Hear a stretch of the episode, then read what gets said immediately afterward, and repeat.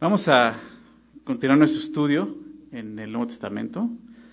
Eh, abriendo tu Biblia, por favor, en 2 de Timoteo, capítulo 1.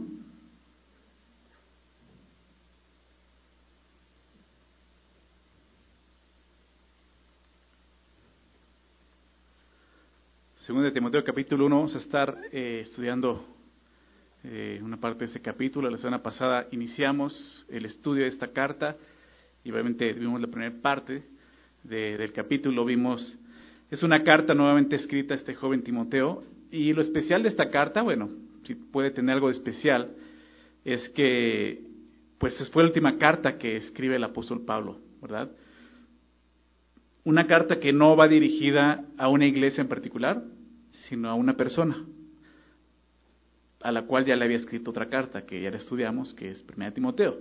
¿Verdad? Realmente el orden de, las cartas conocidas como cartas pastorales sería primera de Timoteo, después eh, segunda, perdón, primera de Timoteo, Tito, y después segunda de Timoteo, sería el orden cronológico, pero en la Biblia aparece primera, segunda de Timoteo, después Tito, y vamos a estudiarla como, como aparece en la Biblia, ¿no? Siguiendo el orden del, del Nuevo Testamento. Este, ya cuando lleguemos a Tito vamos a regresar en el tiempo un poquito, ¿ok?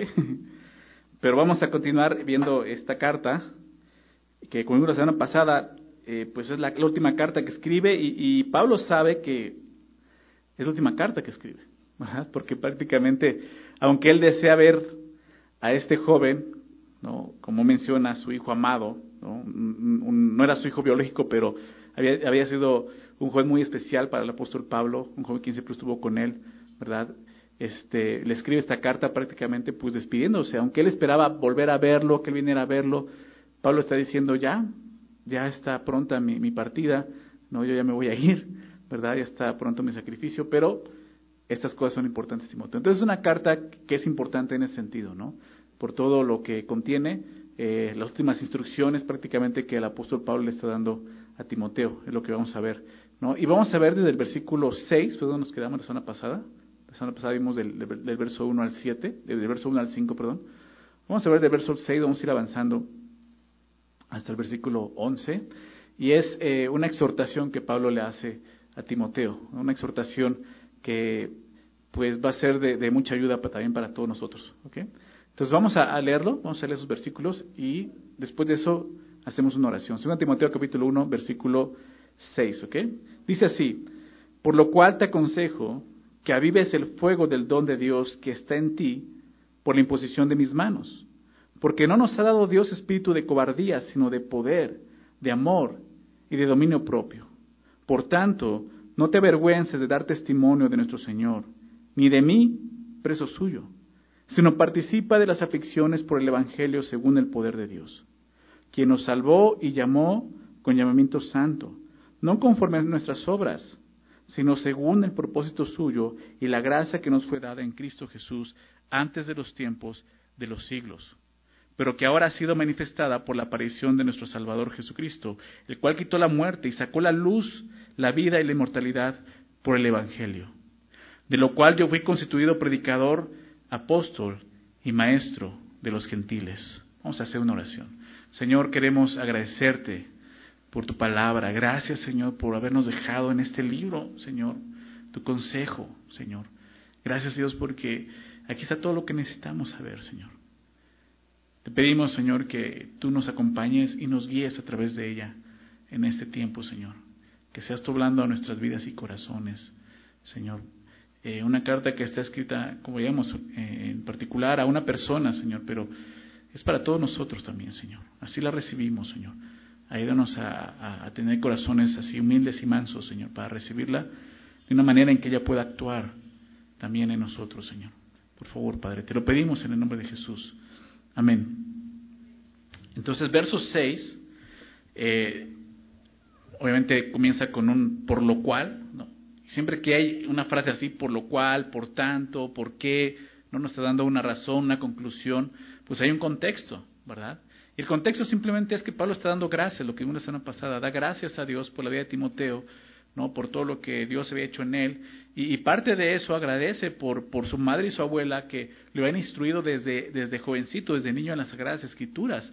Y, él había heredado una fe, que Pablo mencionó en el verso, en el verso 5, una fe eh, genuina, ¿verdad? Una fe no fingida, que dice él al final, y estoy seguro que en ti también está esta fe.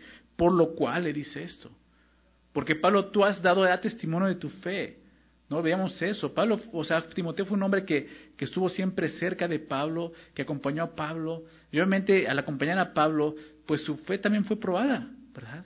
Y Pablo se dio cuenta de eso, ¿no? De cómo la fe de, de, de, Timoteo fue probada y, fue aprobada, ¿no? O sea, vio sus, sus, sus, fracasos, ¿no? Vio sus deficiencias, vio sus victorias, ¿no? Y pudo decir, este es un hombre que tiene una fe genuina, ¿verdad? Y por eso va a decir esto, por lo cual te aconsejo, dice esto, que avives el fuego del don de Dios que está en ti. ¿A qué se refiere? La, esta, esta, palabra avivar es, significativa. Esta palabra avivar significa mantener encendido el fuego, ¿verdad? No, no es esta onda de donde hubo fuego, cenizas quedan o algo así, no. Se refiere a una llama que aún no se ha apagado, pero estaba muy baja y había que avivarla para que fuese otra vez una llama, ¿verdad? Lo que Pablo está diciendo es que no permita que se apague, ¿qué cosa? El don dice ahí, ¿verdad? El don que recibió de Dios, sino que lo mantenga encendido. Ya, ya le había hablado de esto en la primera carta, si ustedes recuerdan, déjame recordar el capítulo 4 de la primera carta, unas hojas atrás ahí de tu Biblia. 1 Timoteo 4, 14 le dijo, no descuides, no descuides el don, le dijo, el don que hay en ti, que te fue dado mediante profecía con la imposición de las manos del presbiterio. Y ya estudiamos esa parte, vimos eso, y, ya vimos ese indicado de esto de, de, la imposición de manos, y eso ahorita lo vuelve a mencionar. Pero Pablo le está recordando a Timoteo, Dios te ha dado capacidades para poder servirle. No descuides eso. Aquí le dice, avívalo. O sea, aún, sé, sé que aún no está pagado, pero lo estás descuidando. Nuevamente es como una, misma exhortación. Tienes que avivarlo, tienes que encenderlo, échale fuego, le está diciendo, ¿no? Y creo que esto es importante para nosotros. Para empezar, necesitamos darnos cuenta que, y entender esto. Cada persona que pone su fe en Jesucristo para salvación, o sea, cada creyente que ha recibido justicia por medio de la fe en Cristo, ha recibido muchas bendiciones, ¿verdad? Vida eterna, salvación, pero una bendición muy grande que tenemos es el Espíritu Santo en nosotros. ¿verdad? De Corintios capítulo 6, capítulo 9 enseña esto. Nuestro cuerpo es templo del Espíritu Santo. El Espíritu Santo viene a morar y habitar en nuestros corazones, en nuestras vidas. Él mora en nosotros. Qué increíble saber eso. Dios no habita en casa hecha de manos, dice la palabra. ¿Verdad? Como en el Antiguo Testamento habitó en un templo. Su gloria estaba ahí. Ahora está en nosotros los creyentes. Nosotros somos la iglesia, lo vimos en el 1 Timoteo, la casa del Dios viviente, ¿recuerdan? Entonces, tenemos Espíritu Santo en nosotros. Y al tener su Espíritu Santo en nosotros, el Espíritu Santo nos ha dotado de capacidades y habilidades y recursos para poder ser útiles a Dios en esta vida, ser testigos de, de su gracia, de su amor, ¿verdad? Para poder mostrar y reflejar quién es Él a este mundo y predicar y anunciar sus buenas nuevas. Y cada uno de nosotros hemos recibido un don en particular. El don que todos hemos recibido definitivamente es el amor. El amor todos los hemos recibido. No podemos decir, o sea, el amor es un don del Espíritu. ¿verdad? Dice Romanos 5:5 que la esperanza no vergüenza porque el amor de Dios ha sido derramado en nosotros por el Espíritu Santo que nos fue dado. Y no puedes decir, bueno, es que yo no recibí ese don, ¿no? yo por eso no muestro amor. No, ahí sí no puedes decir eso. Todos los creyentes han recibido el amor de Dios, el amor de Cristo, un amor sacrificial que no conoce el mundo y que no es del mundo, viene de Dios solamente, ¿verdad?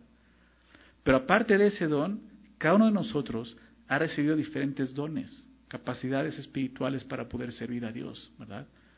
Eh, Romanos capítulo 12 específicamente nos habla de, esos dones. Entre ellos también están los ministerios, Efesios capítulo 4. Las operaciones, 1 Corintios capítulo 12, son, son dádivas que Dios nos ha dado para su servicio. De eso está hablando el apóstol Pablo aquí. Y todos nosotros, como te decía, si tú has puesto tu fe en Jesucristo, Dios te ha dado una capacidad sobrenatural y espiritual para poder servirle. ¿Sí? Pablo está aconsejando a Timoteo, hey, avívalo. Pero ¿cuántos de nosotros ni siquiera está encendido? ¿Se dan cuenta? Quizás el día de hoy dices, pues yo ni siquiera sabía que tenía un don, ¿verdad? A mí no me enseñaron eso. Pues ahora ya lo sabes. Dios te ha dado una capacidad sobrenatural que no es, no es humana, es del Espíritu Santo para poder servirle. ¿verdad? ¿Cuál era el don que tenía eh, Timoteo? Pues probablemente, eh, como, como Dios le dice, como Pablo le dice en, la primera carta, la enseñanza, la exhortación, el evangelismo, no habla de esas cosas. Son los dones que he recibido. ¿verdad? Pero tú, ¿qué don has recibido? Si te has puesto tu fe en Jesús, tú tienes que saber qué don Dios te ha dado para, para servirle. ¿Qué ministerio te ha dado? Porque si no, la iglesia no está funcionando correctamente. La iglesia es el cuerpo de Cristo, ¿estás de acuerdo? 1 Corintios 2 enseña eso. Somos un cuerpo. Diferentes miembros, cada uno somos diferentes, miembros en el sentido, y, y pone una analogía a Pablo como el cuerpo humano, ¿verdad? Y es así el cuerpo de Cristo, que tiene diferentes miembros, ¿verdad? Nuestro cuerpo está compuesto por diferentes miembros. Tenemos dedos, tenemos piernas, tenemos pies, nariz, orejas, diferentes miembros. Y así nosotros somos diferentes, con capacidades y habilidades diferentes que Dios también nos ha dado en su Espíritu Santo. Pero imagínate un cuerpo que de repente la mano no sirve, el pie no funciona bien, la nariz no, o sea, ese cuerpo realmente no sirve, está muerto, ¿estás de acuerdo? Y es lo mismo con nosotros como iglesia. Si tú no, no, no, no te, no te esfuerzas en conocer los dones que Dios te ha dado, esas capacidades, no vas a funcionar ahora como iglesia, como el cuerpo de Cristo. Timoteo entendía eso.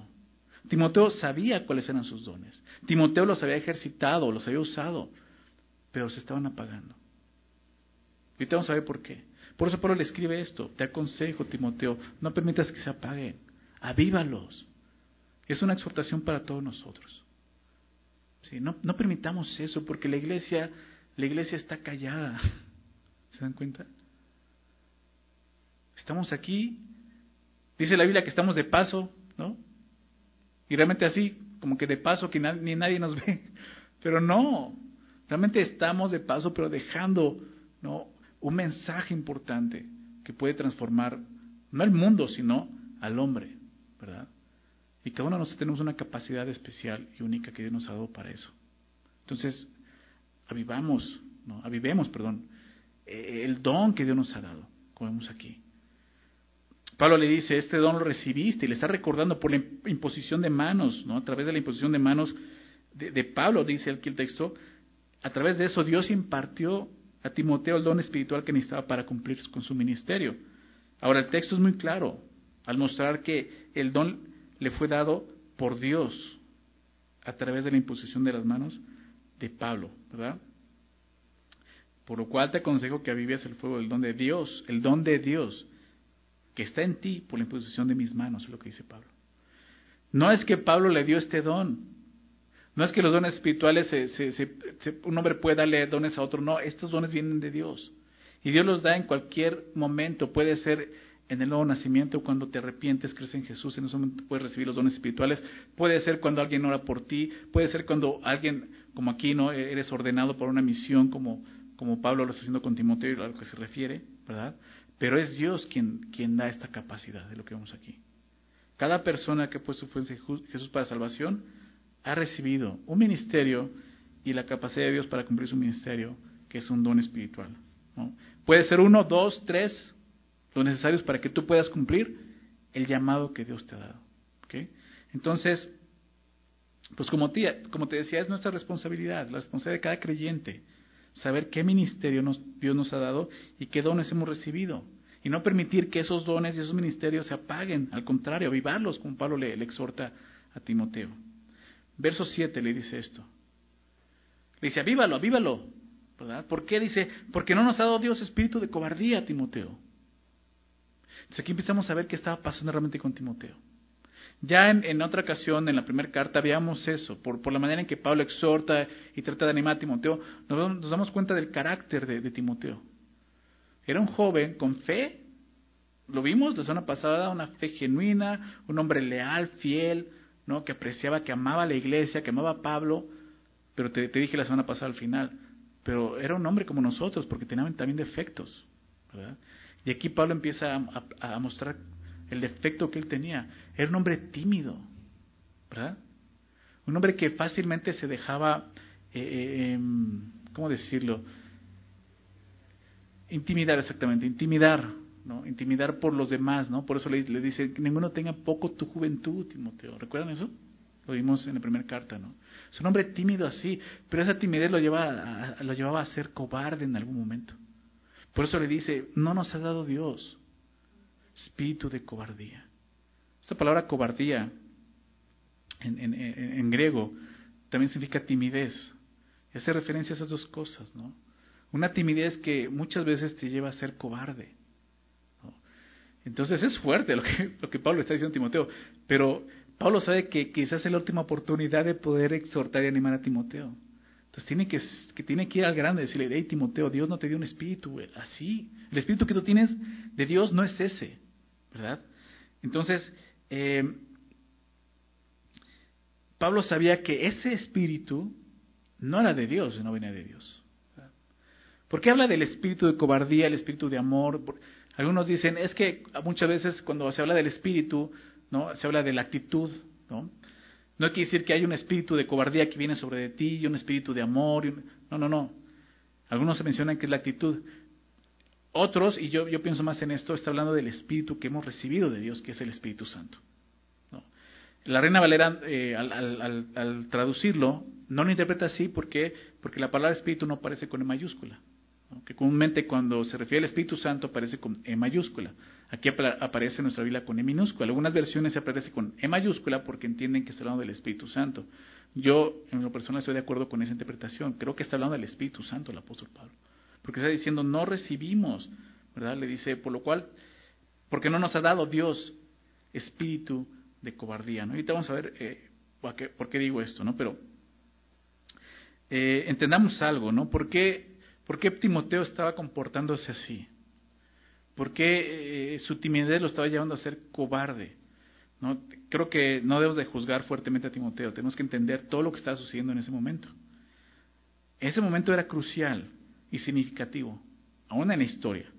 El apóstol Pablo está a punto de ser sacrificado, ¿verdad? Como lo, lo, vamos a ver en el capítulo 4, ¿no? El tiempo de su partida está cerca. Y el Evangelio debe de continuar propagándose por todo el mundo. O sea, no había oportunidad para la cobardía, es lo que le está diciendo a Timoteo. Timoteo debe de ocupar todos los recursos y capacidades que Dios le había dado para continuar el llamado que había recibido. O sea, Pablo dice, ya no voy a estar, pero tú vas a estar, Timoteo, tienes que seguir. Lo que te decía en un momento es como si Pablo estuviera pasando la estafeta a Timoteo, ¿no? Tú vas a seguir, Timoteo. Y no puedes ser cobarde. Conocemos la vida de Pablo, la hemos estudiado en sus cartas, en el libro de los Hechos, y para nada fue un hombre cobarde, ¿verdad? Se está diciendo, hey, Timoteo, Dios no nos dio ese espíritu, ¿verdad? El espíritu que Timoteo había recibido es el mismo espíritu que todos los creyentes hemos recibido, como te decía el Espíritu Santo. Un espíritu que no se caracteriza por la cobardía, sino todo lo contrario, por el poder, el amor y el dominio propio.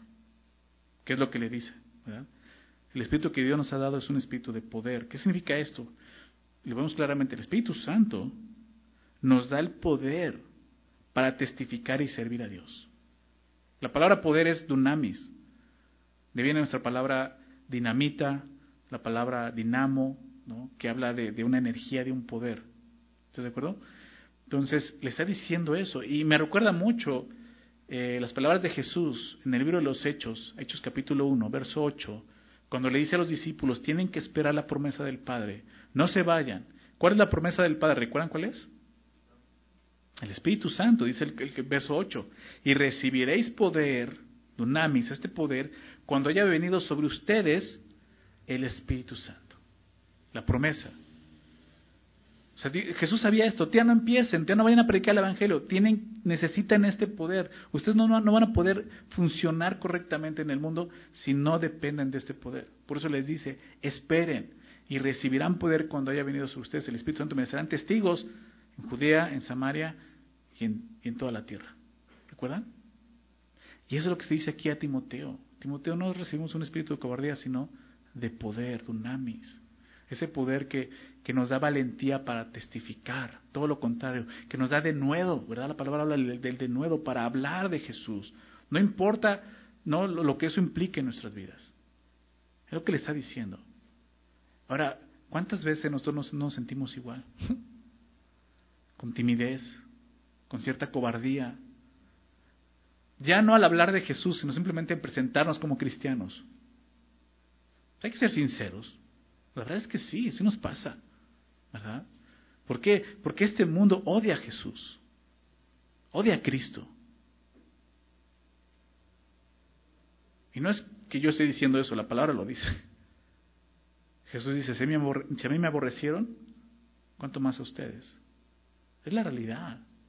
Cualquier persona le puedes hablar de cualquier religión, de Buda, ¿no? De, esoterismo, ¿no? Y, ay, qué padre, qué bonito. Pero apenas mencionas a Cristo y, uy, no, se dan la vuelta y se van. Y, eso nos produce nosotros, o sea, el rechazo, ¿no? Nos llega a producir esa cobardía, ¿no? Esa timidez. Pero tenemos que recordar lo que hemos recibido, lo que Pablo le está diciendo y Timoteo. Recuerda lo que tienes. Y, esta exhortación está basada en eso. ¿Qué es lo que Dios te ha dado para que tú puedas cumplir ese llamado? El primero que le dice un espíritu, que no es ese de cobardía, es un espíritu de poder, de denuedo. Y tú puedes ver cómo ese poder actuó en la iglesia primitiva. Y si lees el libro de los Hechos, puedes ver cómo sí esperaron. Y en Hechos capítulo 2 es derramado el Espíritu Santo el día de Pentecostés. Y comienza la era de la iglesia de una forma impresionante. Pedro se levanta a predicar el Evangelio.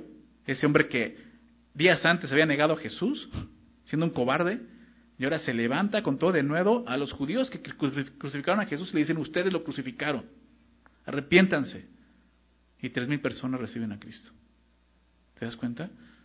Eso no era el poder de, de Pedro. Ese fue el poder de Jesús, el poder de Dios, el Espíritu Santo en él, el mismo Espíritu que tuvimos recibido, el Espíritu que Timoteo y Pablo recibieron. ¿Se dan cuenta?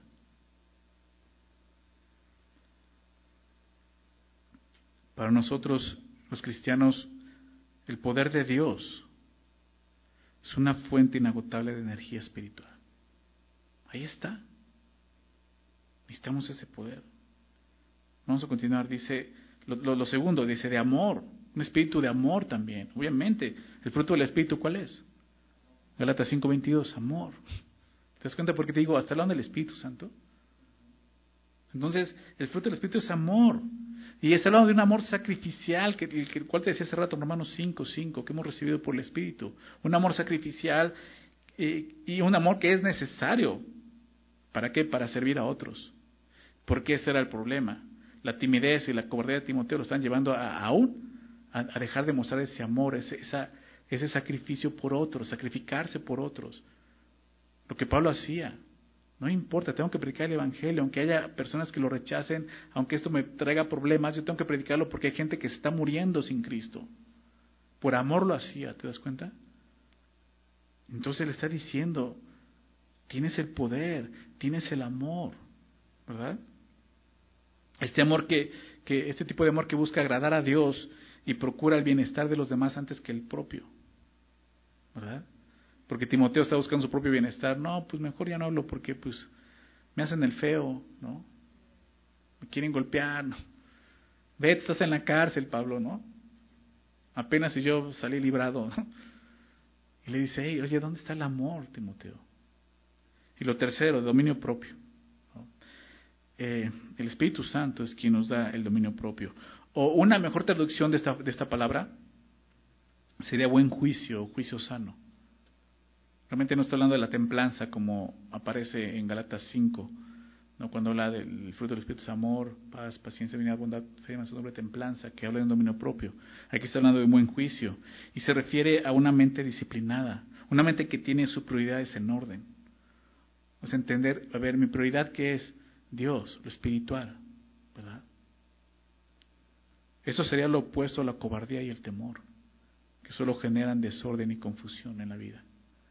Por eso Pablo le dice, Timoteo, el espíritu que tienes no es ese. Es un espíritu de poder, amor y dominio propio, como vemos. Y es el espíritu que nosotros tenemos. Verso 8, por tanto le dice, porque tienes ese espíritu, no, ¿qué, qué, dice ahí? Fíjate, no te avergüences. Eso es lo que nos sucede, ¿verdad? Empezamos a sentir vergüenza.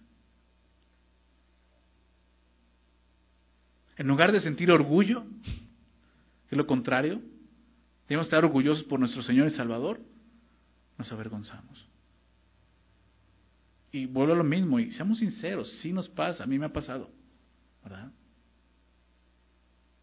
Ay, pastor, ¿cómo crees? No, pues sí, sinceramente. Soy humano, igual que todos nosotros, igual que Timoteo y que Pablo, ¿no? Y necesito recordar esto. Necesito recordar quién está en mí.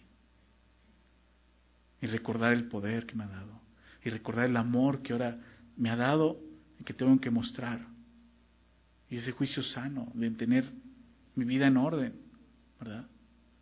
Entonces dice, por tanto no te avergüences. Eso es lo que sucedía, esta cobardía de Timoteo lo llevaba a avergonzarse. Pero ¿de qué se avergonzaba exactamente Timoteo? Pablo lo va a decir a continuación. Dos cosas. Número uno, de dar testimonio de nuestro Señor. Y número dos, ni de mí, preso suyo. Esas dos cosas. O sea, Timoteo se había llegado a avergonzar de Jesús y hasta del propio Pablo. Entonces, dar testimonio de nuestro Señor, ¿a qué se refiere? Exactamente se refiere al Evangelio. En algún punto Timoteo dejó de predicar y de anunciar a Cristo. El testimonio de Jesús es que Él siendo el Hijo de Dios, vino a salvar a los pecadores muriendo en una cruz por ellos, ¿verdad? En el Evangelio encontramos el testimonio acerca de las obras y las enseñanzas de Jesús. Por eso te digo, es el Evangelio. Timoteo estaba sintiendo vergüenza por el mensaje de la cruz. Sobre todo porque los cristianos estaban experimentando en ese momento de la historia, recordemos esto, una terrible persecución originada por este emperador Nerón. ¿Recuerdas lo de la semana pasada? Entonces tenemos que entender el contexto. Nosotros el día de hoy no estamos en una posición como la que estaba Timoteo. ¿verdad? O sea, su vida corría riesgo, realmente. Si los cristianos en el Imperio Romano en ese momento, ser cristiano era peligroso, porque habían sido culpados por el gran incendio de la ciudad de Roma, ¿verdad? Eso llevó a Timoteo realmente a avergonzarse, a sentir temor. Y nosotros nos sucede lo mismo sin llegar a esa misma presión, ¿verdad? Es que si digo que soy cristiano ya no me van a hablar y ya con eso ya estás llorando. ¿No? Entonces, no importa cuál terrible fuera la persecución, la opresión hacia los cristianos, Timoteo debe de confiar en el poder de Dios, como vimos. ¿Verdad? Pablo escribió esto en Romanos 1.16. ¿Recuerdan ese versículo, Romanos 1.16? Porque no me avergüenzo del Evangelio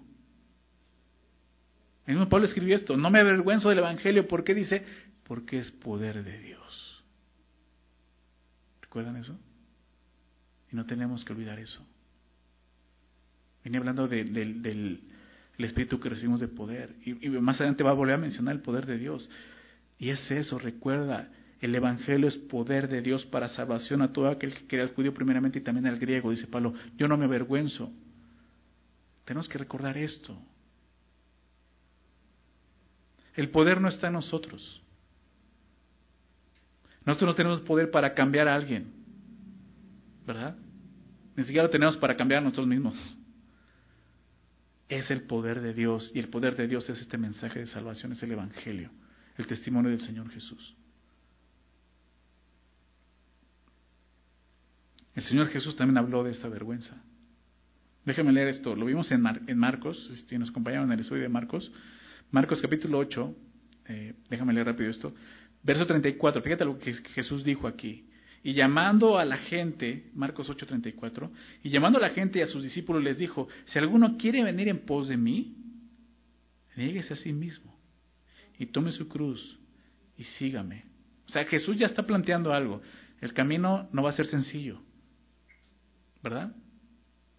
O sea, en ese momento Jesús y sus discípulos están muy campantes, ¿no? Los discípulos están con Jesús, ¿no? Y de repente ven que hace pues sanidades y predica bien bonito y ay, qué padre. Pero Jesús les dice, las cosas se van a poner difíciles cuando yo no esté. ¿verdad?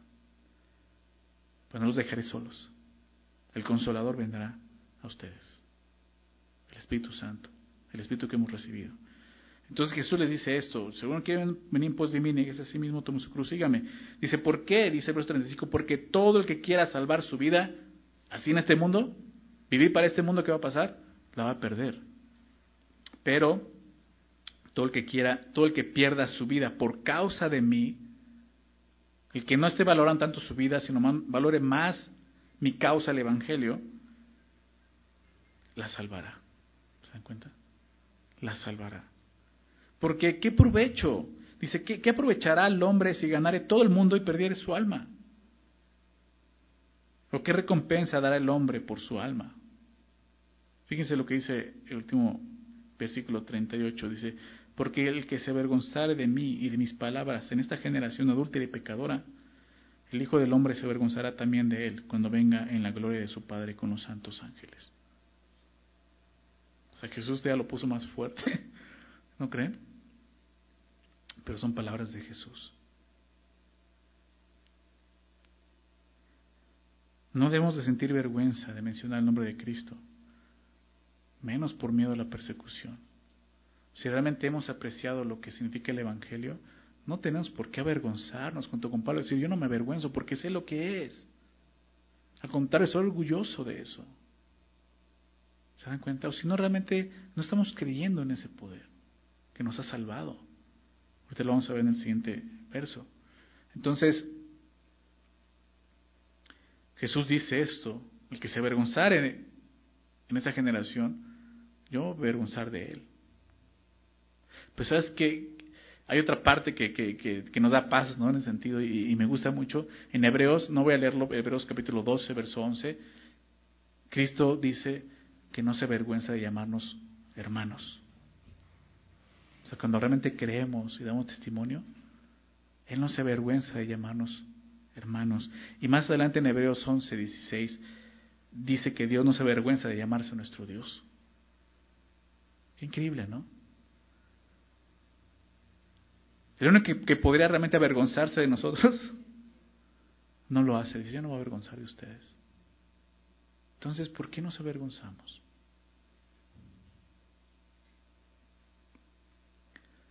Es lo que le dice Pablo a Timoteo, no, no, te avergüences de dar testimonio del Señor. Y, lo segundo, ni, ni de mí, preso suyo. O sea, Pablo recordaba, si estoy en la cárcel, no soy preso de Roma, soy preso de Cristo.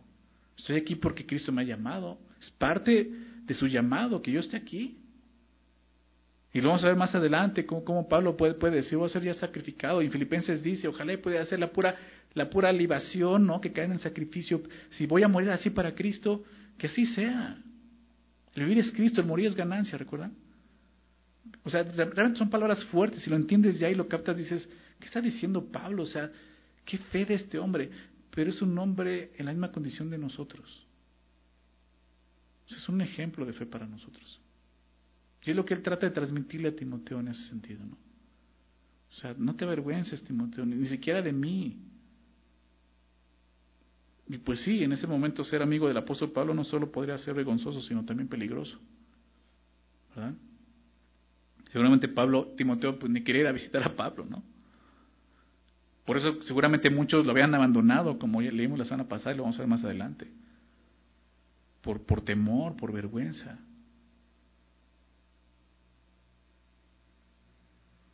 Al ser amigo íntimo de Pablo, Timoteo corría el riesgo de ser encarcelado y aún correr con la misma suerte de Pablo, ser condenado a muerte. Pero Elia dice, no te avergüences. No te avergüences. ¿Sabes, qué más dice la palabra de Dios? Si te vas a avergonzar, solo hay una cosa por la cual debes avergonzarte. Por tu vida pasada antes de Cristo. Dice, dice Romanos 6:21, pero qué fruto tenías de aquellas cosas de las cuales ahora os avergonzáis.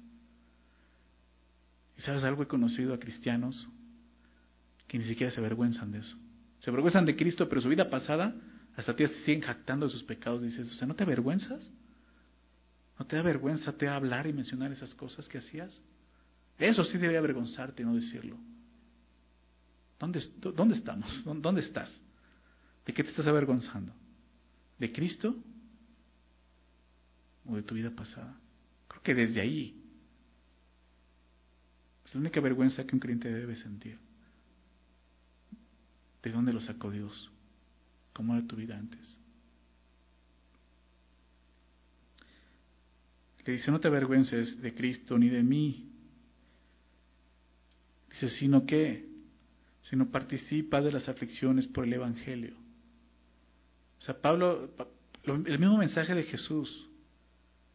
Lo he dicho otras veces, Jesús no, no, no nos engañó, no es un engañador. Él no vino diciendo, vente y yo te amo y tu vida va a cambiar, va a ser próspera, te va a ir muy bien, todos los problemas se van a acabar en tu vida. No es cierto, eso es mentira, es un engaño, un vil engaño que el día de hoy se sigue predicando en las, y las iglesias.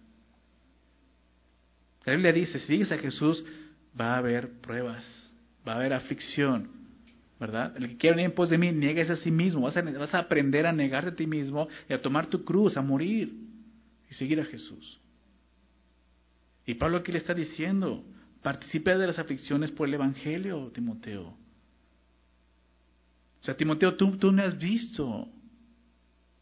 Tú conoces mi ejemplo, mi testimonio, lo vamos a ver la siguiente semana. O sea, Dios no nos engaña. Jesús lo dijo. Yo soy el camino, la verdad y la vida. Sí, hay un camino, pero sí es estrecho, se angosta la puerta. ¿Verdad? No es sencillo, no es fácil, es incómodo. Pues te pones a ver eso en contraste con lo que realmente merecíamos. dices, no, pues no es incómodo. Aún si te pones a ver en contraste con lo que Dios nos ha dado, su gloria, lo que, a donde vamos, dices, no importa que tengan que sufrir por una leve tribulación momentánea, como dice Pablo, ¿verdad? Así veía su vida en este mundo, una leve tribulación momentánea. Por eso le dice Timoteo, participa de las aflicciones por el Evangelio. Timoteo ya lleva mucho tiempo con Pablo, lo llevamos la semana pasada, ¿verdad? Como unos 15 o 20 años a su lado. Y los primeros años sí hubo, hubo persecución. O sea, él pudo ver cómo trataron a Pablo, lo apedrearon, ¿no? Quizás no, pues estaba muy chico, en Listra, donde era Timoteo, quizás se enteró, ¿no? De eso. Más adelante vio que lo encarcelaron, etcétera, etcétera, etcétera. Pero ya en ese momento las cosas estaban ya color de hormiga, ¿no? O sea, la persecución estaba fuerte. Pero Pablo le dice, participa de las aflicciones por el Evangelio. Esta frase, participa de las aflicciones, en el griego es una palabra, una palabra compuesta, que significa sufrir, sufrir adversidad en compañía. Pablo exhorta a Timoteo a no avergonzarse, sino más bien a participar de las mismas aflicciones que Pablo y el Señor Jesús experimentaron por el Evangelio. Por eso te citaba lo que Jesús enseñó, lo que Pablo enseñaba. O sea, no tenemos que, que, tener este pensamiento de Timoteo de decir, es que yo no tengo por qué sufrir en este mundo. si soy cristiano. No, si realmente es un cristiano, este mundo te va a aborrecer. Si no te aborrece, entonces cuidado, porque probablemente te estás avergonzando. O, te han predicado otro evangelio que no es el evangelio de Cristo, no es el testimonio del Señor Jesús. Entonces le dice esto, si no participa en las aflicciones, ¿no? Dice al final del verso 8, según, nuevamente, el poder de Dios. El mismo poder del que habló en el versículo 7 es el poder del que habla aquí. Un poder, como vemos en el siguiente versículo, que te salva, que te llama, es el mismo poder que te va a mantener en la aflicción, en el dolor, en las pruebas, de pie. Por eso dice, según el poder de Dios. O sea, no, no es en tus fuerzas, Timoteo. Tienes que confiar en el poder de Dios. Dios nos concede ser fortalecidos con su poder para poder soportar la aflicción y el sufrimiento que nos espera al dar testimonio del Señor Jesús. Es lo que está diciendo aquí. Ese mismo poder que Pablo menciona en Efesios capítulo 6, ¿recuerdan? Versículo 10, Efesios 6, 10. Por lo demás, hermanos, les dice, fortaleceos en el Señor y en el poder de su fuerza. La fortaleza del creyente no está en uno mismo, o sea, no hay fuerza en nosotros, no hay poder en nosotros. Porque más adelante en Efesios dice, porque nuestra lucha, carne no es contra, nuestra lucha no es contra carne y sangre, ¿verdad? Necesitamos fortalecernos en el poder de Dios, en el poder de su fuerza. Depender totalmente de Él. Hebreos dice, pon tus ojos en Jesús. Hebreos 12, el autor y consumador de la fe. Si dejas de poner tus ojos en Jesús, lo vas a poner en ti. Ahí vas a encontrar timidez, cobardía, vergüenza. Tienes que avivar lo que Dios te ha dado. Pon tus ojos en Jesús. Y nos va a recordar el testimonio de Jesús, lo que Jesús hizo en los siguientes versículos. Pero hablando del poder de Dios, dice ahí en el verso 9, quien nos salvó, hablando de Dios, el poder de Dios, quien nos salvó y llamó con llamamiento santo. Está refiriéndose a Dios, ¿no? Es el que hizo esto. Dios fue quien nos salvó y nos llamó, pero lo hizo según su poder. ¿Verdad? El mismo poder, dice Romanos, eh, Romanos 8, déjeme leerlo, Romanos 8, verso 11, el mismo poder que levantó Jesús de los muertos, es el mismo poder que opera en nuestras vidas. Fíjate lo que dice Romanos 8, versículo 11. Dice así, y si el Espíritu, aquí se lo menciona con, el, con mayúscula, y si el espíritu de aquel que levantó de los muertos a Jesús, o sea, el espíritu de Dios, mora en vosotros, el que levantó de los muertos a Cristo Jesús, vivificará también vuestros cuerpos mortales por su Espíritu Santo, por su Espíritu que mora en vosotros. O sea, está diciendo eso Pablo. El mismo Espíritu, ese mismo poder que levantó a Jesús en la resurrección de los muertos, es el que está en nosotros y nos puede levantar en una vida nueva para Cristo vivificando aún este cuerpo mortal. Es lo que está diciendo en Romanos. Entonces, el mismo poder que nos salva, el mismo poder que nos llama. ¿Se dan cuenta? Ese mismo poder que opera en la salvación y en la santificación, por eso dice el llamamiento santo, es el poder que nos sostiene en las aflicciones cuando nos identificamos con Cristo. Entonces, Pablo le está recordando a Timoteo, este poder que opera en nosotros, pero también el tipo de llamado que recibió de Dios, un llamado santo.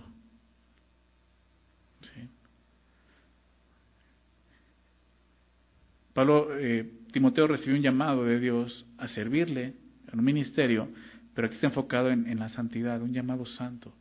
Porque el primer llamado que Dios nos hace después de creer es santidad, ser santos, como su Padre santo. Y le está recordando eso. Y cuando hay cobardía, temor y vergüenza, no estamos viviendo en santidad para Dios. Vivir apartados para Dios, hablando de eso, un llamado santo. La palabra santo es apartado. Se habla de eso, vivir apartados para Dios y viéndole en santidad. No podemos servir a Dios con temor, como te decía, porque el llamado que nos hizo procede de su poder y es santo, como nos recuerda aquí apartado de este mundo. Y recuerda algo más, dice, nos salvó y nos llamó con llamamiento santo, dice, no conforme a nuestras obras. Nos recuerda que, que todo depende de Dios, no solo la salvación, aún nuestra vida el día de hoy. O sea, no es en tu poder, no es en tus fuerzas, no conforme a tus obras. Tanto la salvación como el llamado de Dios nada tiene que ver con nosotros. Quienes éramos o qué talentos teníamos, o habilidades que teníamos, eso no sirve de nada delante de Dios. El llamado tiene que ver con su poder, con lo que Él está haciendo. Timoteo debía recordar esto. No tienes por qué tener temor, Timoteo, porque no se trata de ti, sino del poderoso Dios quien nos salvó y nos llamó. Es lo que le está diciendo a, Timoteo el apóstol Pablo. ¿Y por qué lo, lo hizo? Me encanta cómo lo dice aquí sino según el propósito suyo. O sea, no fue por nuestras obras, sino por su propósito. Un plan que Él tenía. La salvación no está basada en nuestros logros, sino en el propósito soberano de Dios. Es lo que nos recuerda. No fuiste tú, Timoteo, que de repente dijo, pues ahora quiero ser bueno y quiero ser cristiano. Y fue Dios quien nos llamó, nos salvó. Y no fue cuando, en, en ese momento que tú recibiste a Cristo. Fue mucho tiempo antes, ya lo vamos a ver. Pero dice, fue por su propósito, por su plan eterno de salvación y la gracia. Nos recuerda eso, no por obra, sino por gracia. Y la gracia que nos fue dada en Cristo Jesús. Entonces él le recuerda, Pablo le recuerda algo que nunca debemos olvidar. Salvos por gracia, solo por gracia, ¿verdad? Solo por gracia. ¿Por qué Pablo habla de esto? Le está recordando a Timoteo, no pongas tu, mente, tu mira en ti, ¿verdad? Todo lo que tienes te lo ha dado Dios. No hubo un logro o mérito nuestro que sirviera en la salvación. De igual manera, el llamado santo que recibimos de Dios no depende de nuestro poder, sino del poder de Dios. Timoteo debe recordar lo que Pablo escribió a los Corintios y por eso menciona la gracia. Quiero recordar este versículo, 1 Corintios 15, versículo 10. 1 Corintios 15, verso 10. Fíjate lo que Pablo escribe ahí. Pero por la gracia de Dios soy lo que soy. Por eso le recuerda la gracia a Timoteo. Por la gracia de Dios soy lo que soy. Dice, y su gracia no ha sido en vano para conmigo. Antes, dice, he trabajado más que todos ellos. ¿A quién se refiere que todos ellos? A los apóstoles.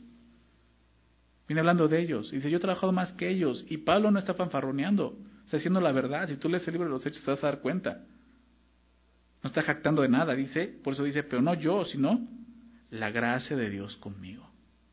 Entonces, por eso Pablo le recuerda a Timoteo, hey, el poder de Dios, el plan de Dios, la gracia de Dios. La gracia de Dios te va a sostener, Timoteo. Segunda de Corintios, capítulo 12, Pablo dice eso. Me gloria en mi debilidad, porque soy débil entonces soy fuerte. ¿Verdad? Bástate mi gracia. Es la gracia de Dios la que opera en nosotros. Es la gracia de Dios la que me ha sostenido. Es la gracia de Dios la que ha trabajado en mí para que yo pueda servir a Dios. No eres tú, Timoteo. Deja de poner tus ojos, tu enfoque en ti, porque si no vas a acabar con vergüenza, con timidez, con cobardía. Pon tus ojos en Jesús. Recuerda su gracia.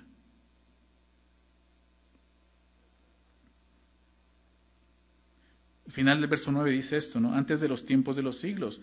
La gracia nos fue dada en Cristo Jesús antes de los tiempos de los siglos. O sea, como te decía, no fue el momento en que creíste. Esto, esto tenía ya, el plan de Dios tenía, tiene miles de años. El plan de Dios de manifestar su gracia se planeó desde antes. Me encanta cómo lo dice, antes de que el tiempo fuese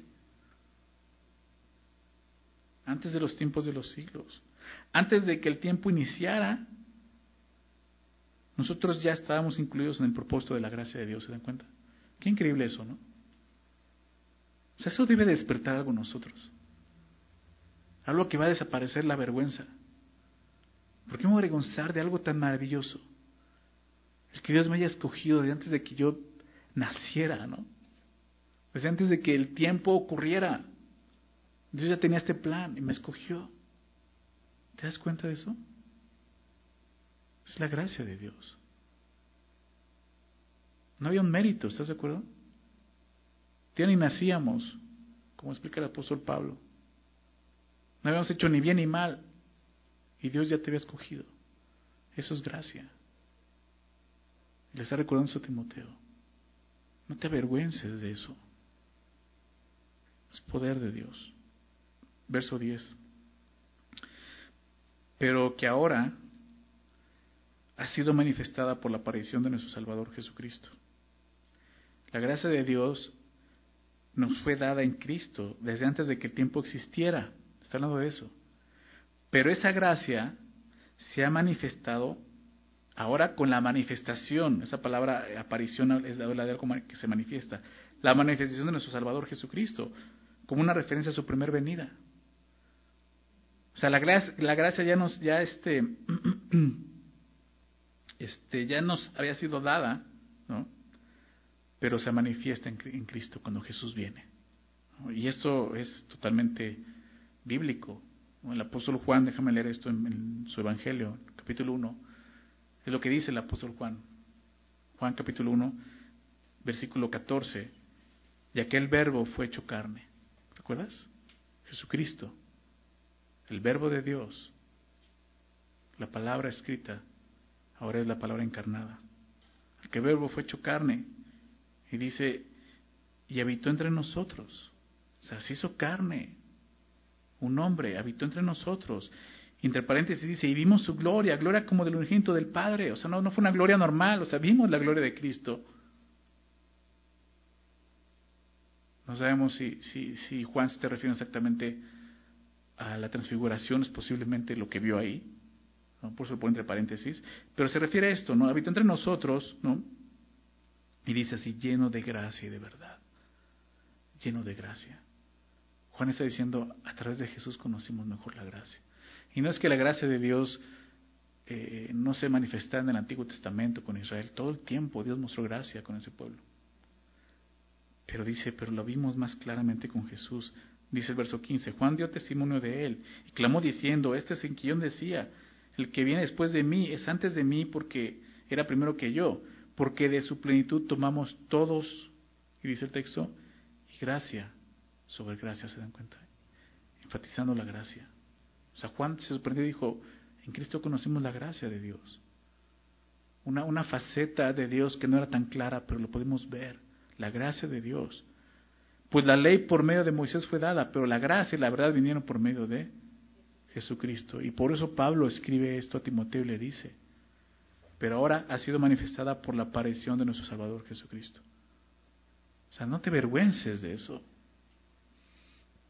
No nos avergoncemos de este gran Salvador que tenemos. No, no debemos de seguir pagando de esa manera. ¿Estás de acuerdo? Y nos dice lo que hizo. ¿Cómo operó su gracia? ¿De qué forma? Algo que, que, que, que no estaba en nuestras manos. Fíjate lo que dice, el cual quitó la muerte. Nuestro Señor Jesús quitó la muerte. Tú ya no podemos usar algo así. El cual quitó la muerte. Está hablando de, de, qué muerte espiritual, muerte física. Pues creo que en general está hablando de la muerte.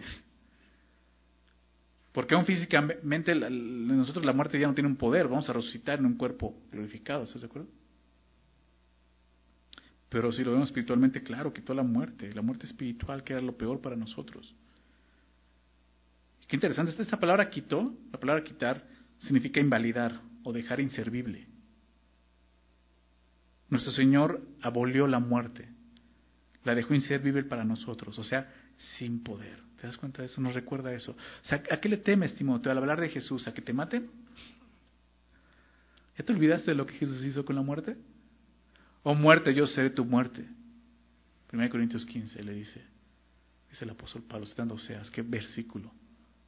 Jesús, oh muerte, yo seré tu muerte. Yo voy a acabar contigo. ¿Por qué le tememos a la muerte? Y más cuando hago testimonio de Cristo. Y puedes empezar a ver, wow, o sea, has leído eh, eh, em, estos libros de los mártires, mártires de Fox, ¿no? Y, y, obviamente la historia de la iglesia. Y puedes ver todos los mártires que han dado su vida por Cristo hasta nuestra era es porque entendieron esto. Entendieron realmente lo que Cristo hizo. ¿Se dan cuenta?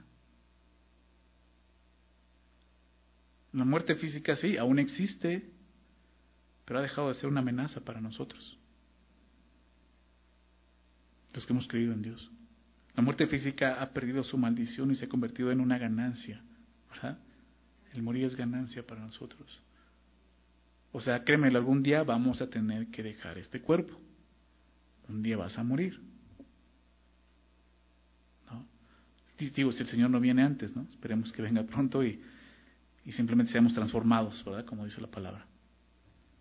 Pero no recuerda el cual quitó la muerte, pero no solo hizo eso, dice al final del verso 10, y sacó a luz la vida y la inmortalidad por el Evangelio, algo que no había, o sea, la vida espiritual, la inmortalidad. la corrupción, ¿verdad? Lo, más bien terminó con la corrupción por el Evangelio. Pablo le dijo a Timoteo, no te avergüences de dar testimonio de nuestro Señor, verso 8. No te avergüences, ¿por qué? Porque eso es lo que hizo.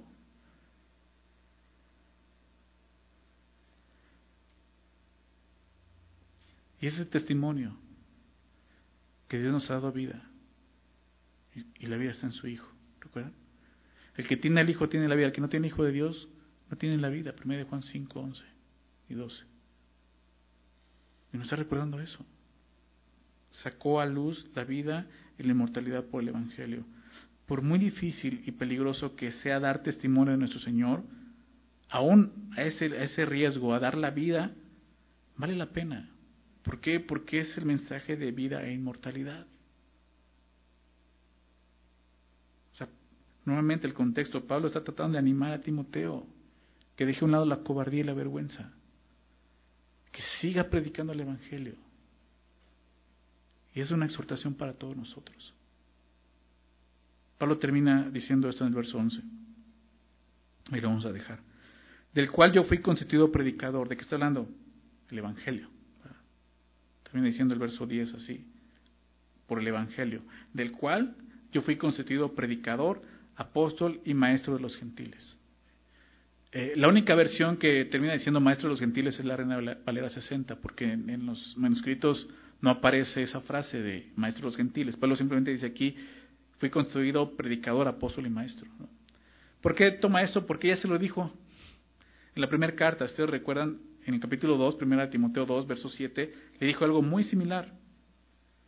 Para eso yo fui constituido predicador y apóstol, digo verdad en Cristo, no miento, y maestro de los gentiles en fe y verdad. Entonces, pues sí, realmente es algo que se agrega, no, no, está en contra de lo que la Biblia dice, pero realmente Pablo dice esto, recordándole, fui constituido predicador, apóstol y maestro.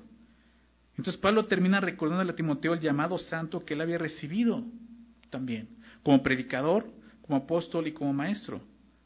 Un llamado que Timoteo había visto cumplirse en el apóstol Pablo, del cual también estaba avergonzando. Pablo dice, Timoteo, no te avergüences ni del Señor ni de mí. Yo nunca he hecho eso. Y, y, Pablo termina esta sección poniéndose él como ejemplo. Y la siguiente semana continuaremos con el ejemplo de Pablo y no solo el ejemplo de Pablo, sino también el de otro hombre llamado, un hombre muy raro, Onesíforo, que al igual que Pablo no se avergonzó del Evangelio. Pero eso lo vamos a ver la siguiente semana, estos dos ejemplos que va a dar. Que no se avergonzaron. Y por eso le dice, Timoteo, no te avergüences.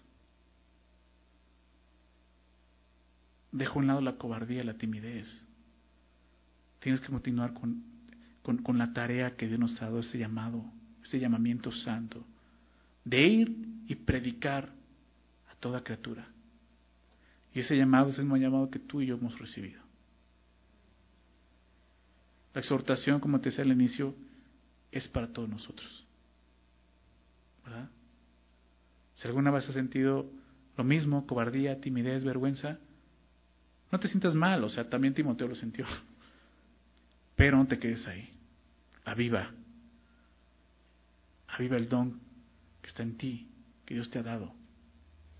O sea, ponte las pilas, dice Pablo. Recuerda lo que Dios ha hecho.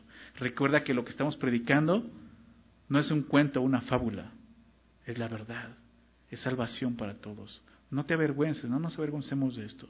Salgamos, salgamos el día de hoy.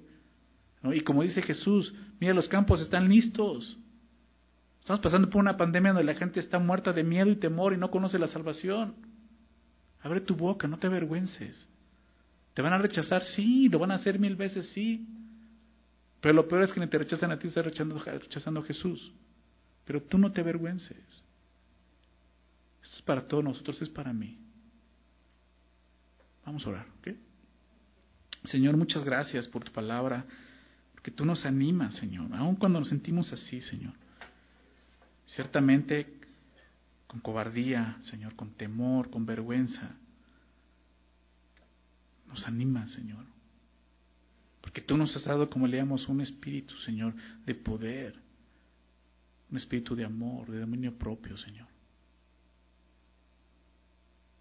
No tenemos por qué avergonzarnos, y menos de ti, Señor. Señor, perdónanos.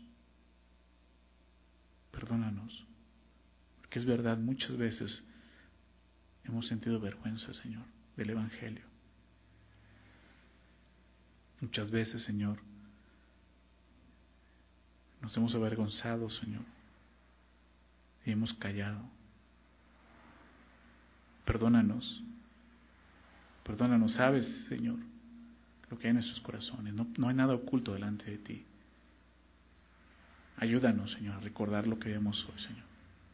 El Espíritu que tú nos diste es el Espíritu Santo, Señor, tu Espíritu en nosotros, aquel que levantó a Jesús de los muertos, está en nosotros y opera en nosotros, con denuedo, con poder, con amor, con buen juicio. Ayúdanos, Señor. Aún si es necesario sufrir aflicción por tu nombre, hacerlo como los apóstoles lo hicieron, como los primeros discípulos, Señor, con gozo, Señor, sabiendo a quién servimos, a quién pertenecemos conociendo la causa por la cual estamos luchando, que una mejor causa por dar por la cual dar la vida misma, Señor, que es el evangelio. Ayúdanos a identificarnos más con el apóstol Pablo, un hombre que en este momento está a punto de morir, pero sigue hablando de ti, Señor, no se avergüenza. En cadenas, no se avergüenza porque sabe que no está preso por Roma, está preso por ti, Señor. Y así estamos nosotros. Tú nos has cautivado con tu amor y con tu gracia esa gracia que nos eligió, Señor, como ya nos escogió antes de que el mismo tiempo corriera, Señor. Gracias, Señor, por recordarnos eso. No fue por nuestras obras, fue por lo que tú hiciste, Señor. Perdónanos por dejar de verte y poner nuestros ojos en nosotros mismos, Señor. Ayúdanos a poner los ojos en ti, el autor y consumador de la fe, Señor que juntamente con el apóstol Pablo podamos decir lo mismo, no me avergüenzo del Evangelio, porque sé lo que es, es poder de Dios para salvación a todo aquel que cree. Señor, gracias por tu palabra. Gracias, Señor. En esta semana, en este mes, Señor, cada oportunidad que nos des de abrir la boca, de presentarnos como creyentes, como hijos tuyos, de hablar tu evangelio, ayúdanos a recordar esto, Señor. Saber que tenemos un poder que no, no opera Señor, no, no es generado en nosotros, sino viene desde, desde ti, Señor. Y que podemos mostrarles amor, un amor sincero, Señor. El mismo amor que tú mostraste en la cruz por nosotros. Ayúdanos a recordar esto, Señor. Y nuevamente te agradecemos por tu palabra. Gracias por tu Santo Espíritu en nosotros, Señor. Por todos los recursos que tú nos has dado, los dones, los ministerios. Gracias, Señor. Gracias te damos en el nombre de Jesús. Amén.